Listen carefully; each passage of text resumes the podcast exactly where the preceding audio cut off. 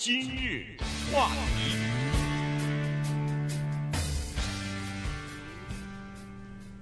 欢迎收听由中讯和高宁为你主持的今日话题。中讯呢，这个星期继续休假啊，我们请于浩来代班。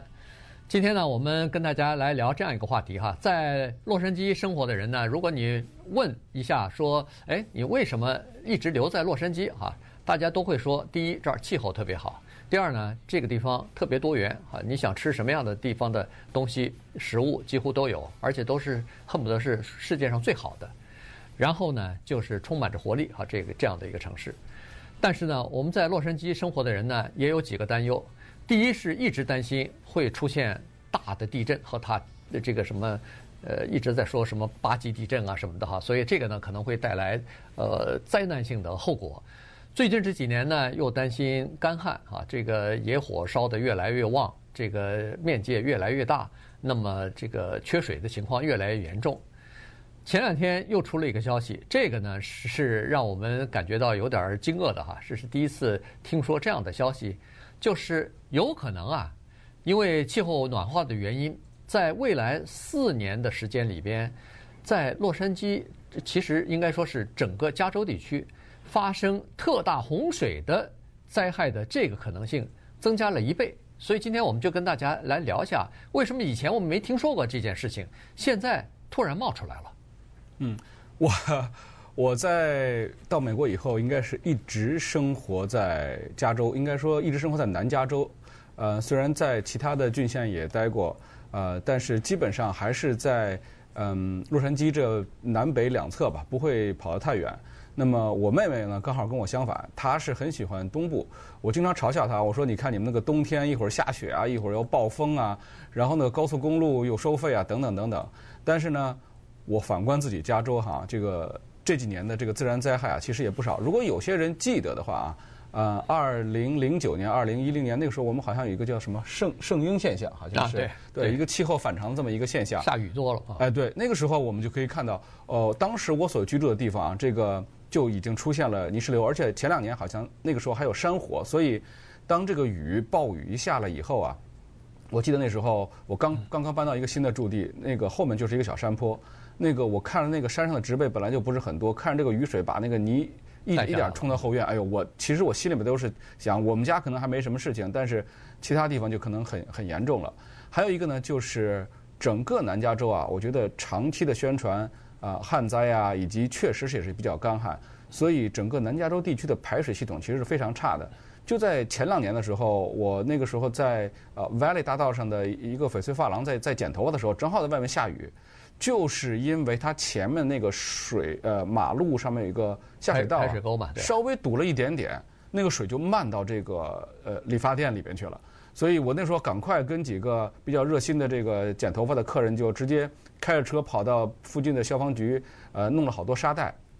然后把那个路边稍微这个稍微给挡一下，所以啊，这个加州如果要是出现了真的出现了雨天的这样的灾害天气啊，我觉得应对能力啊，恐怕现在是肯定是不够的。嗯，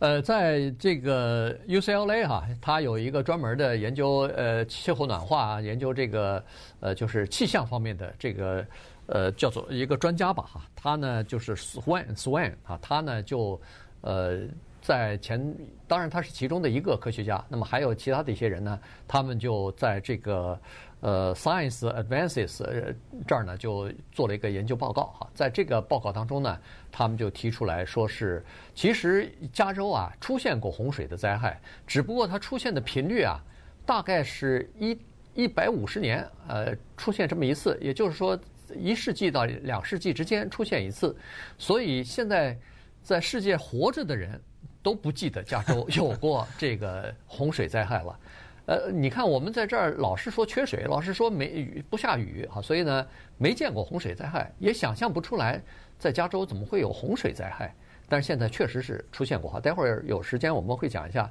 1861年那一次的洪水对加州造成的冲击和影响是多么的大。那么现在呢，这科学家是说那种洪水灾害以前是百年不遇。现在呢，因为气候变化和暖化的问题啊，可能它出现的频率要增加了，增加到每二十五年到五十年大概就会出现一次。而且我们可以想象，加州这个地方是叫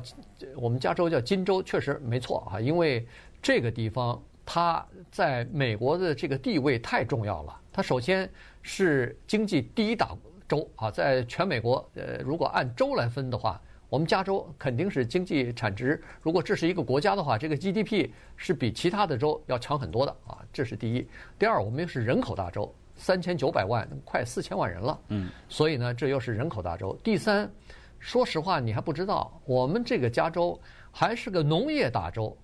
全美国百分之二十五的粮食是我们加州生产的，所以呢，这个是在这个加州的中部平原啊，刚好这个中部平原。你一听平原，我们翻成中文叫平原，但实际上那个在英文当中叫 valley，实际上是一个谷区啊，是一个比较低洼的地方。所以如果要是来了洪水的话，从山上下来冲下来这个水，包括山顶上的积雪冲下来以后，首先淹的就是这些地方。嗯，我觉得如果要是有从台湾来的朋友的话，应该很熟悉啊。其实台湾这个地方并不缺水。因为它下的雨很多，但是保存水很困难。因为这个一旦雨下来，这个山上的水冲下来，然后就流入大海了。其实，呃，加州这个地方，特别是洛杉矶，都是一样。我们这个下的这点雨啊，有人测量过哈，说如果要是在加州这个洛杉矶地洛杉矶地区啊，如果能下半英寸的雨，其实我们有时候下雨就是经常超过这个数量。如果能下半英寸的雨，那么就有数以千计的这个加仑的水流下来，但是到底去哪儿了呢？因为我们知道啊，加州的这个下水系统其实有很多雨水沟，就直接把这些水啊就排到大海里边去了。一旦这个淡水进入到大海里边，那完了，不能使用了。在这个刚才我们提到这个研究方面啊，还有一位华人，我想因为他的名字嘛叫黄新颖或者黄新颖啊，嗯，那他也在这个里研究里边也说了，说加州一旦要是发生洪水，特别是中部地区哈。这个雨水下来，然后冲刷到山谷里边的话，那么影响到了这个中部的这个像比如说 Sacramento 啊、Fresno 啊、Bakersfield 啊这些地方，一个是粮食的生产，一个还有很多像 Bakerfield 这样的地方也是一个运输的地方。加州不仅有很多粮食，还有很多这个经济作物，比如说我们的玉米有很多是准备用来呃制造这个酒精的。其实我们现在汽油里边啊都会被允许加一定的酒精。呃，也降低了一些汽油的价格。像这样的话，会对经济、会对这个人民的生活造成非常大的影响。如果要是这些地方真的遭受水灾的话，这些地方有多大？可能很多朋友没有概念。其实，你想吧，就是佛蒙特州加上马萨诸塞州的总面积是这些地方可能受灾的面积。那么，如果地方真的受灾的话，损失可能达到一万亿美元。那这个要比 Katrina 飓风所达到的那个损失要大了太多太多了。五倍，五倍呢？对，Katrina 飓风，呃，后来这个测算出来的经济损失大概是两千亿哈，现在这个一下子就要到一兆，这个是一万亿了哈，所以差不多是那儿的呃五倍。所以呢，不要小看这个洪水灾害，他们现在预测出来的说，如果要是发生这种大面积的洪水的灾害的话，特大洪水灾害的话，它造成的经济损失是地震的。啊，比地震的造成的损失，就是特大地震造成的损失还要大。那稍待会儿，我们再回顾一下历史，看看加州在一八六一年曾经发生过的这个洪水灾害。今日话题。欢迎您继续收听今日话题的节目。啊！今天和大家聊的呢是加州很可能呃会有洪水灾害。啊，说是在未来四年之内发生洪水灾害的几率呢比以前增加了一倍，但我们不知道原来预测的四年之内发生洪水的几率是多少，所以现在我们只是简单的是说一下哈，因为在历史上呢也曾经发生过，这一说都是一百五十年前的事儿了，一八六一年哈。上一次发生这个洪水灾害的时候，呃，那个时候呢和现在有点相似啊，就是说在发生这个特大洪水之前，加州也是出现了长达几十年的干旱。先是干旱，然后呢气候就开始变化了，来了一些一连串的叫做呃大大气什么长河啊，大概是这么翻译吧，呃。这种气象呢，就是说它是一个形成了一个空中的通通道，把远处的那些湿气啊，全部给它吸过来了，吸到加州的上空了。所以呢，在那一年的冬天的时候，是下了很多的雪啊，大概在那个就是我们加州的这些山头上头呢，大概都有几十英尺的雪，然后呢就开始这个暖流就过来了，过来以后呢，这个大气长河的气候呢就带来很多的湿气，然后这些湿气。碰到了比较温暖的气候之后，就开始下雪，就变成雨水了。雨水又把山顶上的这些雪融化了以后带下来，所以一下子啊就变得不可不可收拾了哈。这个雨在当时据说是下了多长时间呢？呃，圣经上说的那个是七七四十九天下来以后，最后有这个诺亚方舟，呃，把人类又呃每个每个物种都留了一一雌一雄啊，一男一女，然后要重新繁衍。这这次就是一八呃六一年在加州的这次洪水呢，一共下了四十三天，连续下了四十三天的大雨，把整个的 San Joaquin Valley 和 Sacramento，包括刚才所说的什么 Bakersfield 什么，全部给淹了，而且这个就变成了一片叫做内陆的叫做内海，这这个低洼地区像变成一片汪洋了，然后所有的什么建筑啊，这个。呃，各种各样的基础设施啊，还有人家的住房啊，基本上都淹了。有的浅的地方是大概是十英尺，深的呢说是三十英尺，淹了泡了多长时间呢？有的地方泡了几个星期，长的地方差不多泡了有半年左右。哎，这个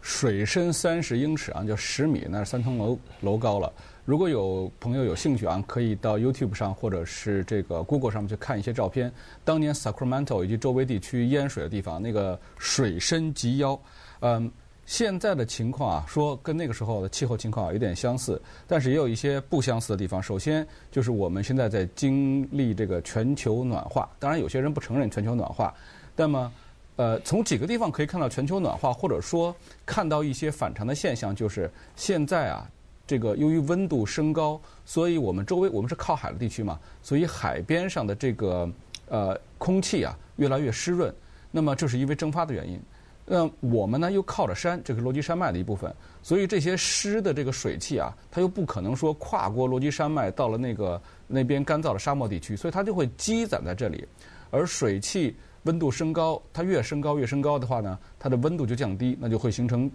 呃下雨。如果要是很冷的天气的话啊，下一点雪其实是非常好的，因为我们储水的能力啊，人类现在储水的能力并不是非常好。基本上这个水啊，我们呃面对干旱都是呃靠天吃饭。那么希望这个冬天的时候呢，下雪，把这个雪呢积在山上，等到春天的时候呢，夏天的时候呢，这个雪水慢慢的融化下来，这样人可以才利用。如果你要是下了很多雪或者瞬间就流下来的话，那我们是一点没有办法利用的。还有一个不一样的地方就是，一八六一年，一百五十年以前，加州有多少人？加州有五十万人，现在加州是四千万人。嗯那么，加州的房屋、建筑、公路，呃，人群的集散，这个已经跟当年是不可同日而语了。如果真的是像当年，如果要是真的有地方水深三十英尺的话，那个时候可能以前都是一些荒野或者一些低洼地带，现在就可能有人了。那时候造成人命的损失，那可就不是。像当年那样，呃，当年是也挺惨重的，好像是加州是三分之一的财产损失，呃，有四千人死亡，另外有八分之一的房屋被毁。对，还有四分之一的牛被淹死了，或者被、很重要，哎，或者被饿死了。其实我们加州是养牛是是一个呃挺主要的这个农业哈，呃，如果你开车从呃，这个我们这儿洛杉矶开车去旧金山，如果你走五号公路的话，在那个五号公路中加州那个地方，你可以路过若干的那个养牛场，巨大的养牛场。你不用看啊，你开车的时候路过的时候，你就会闻到那个养牛场那个臭的味道。对，呃，每个人都会有这个经验。但是你到那儿，如果要是呃开过一点点，到那儿停一下，到到那个养牛场旁边的小镇。你去吃牛排的话是非常新鲜、非常好的哈，那个那个地方。所以呃，这个为什么牛会饿死呢？原因就是它都是它都是这个水了，没有吃的东西了。所以呢，一下子牛不光是被淹死，还被饿死了很多。然后把这个刚才说的这个呃呃中中部平原嘛，加州中部平原那个粮仓全部给淹了，所以美国的粮食产量呃或者粮食供应减少了百分之二十五，所以当时的这个损失是非常惨重的。可是问题，你再把当时那个五十万人的加州，你再跟现在再乘上，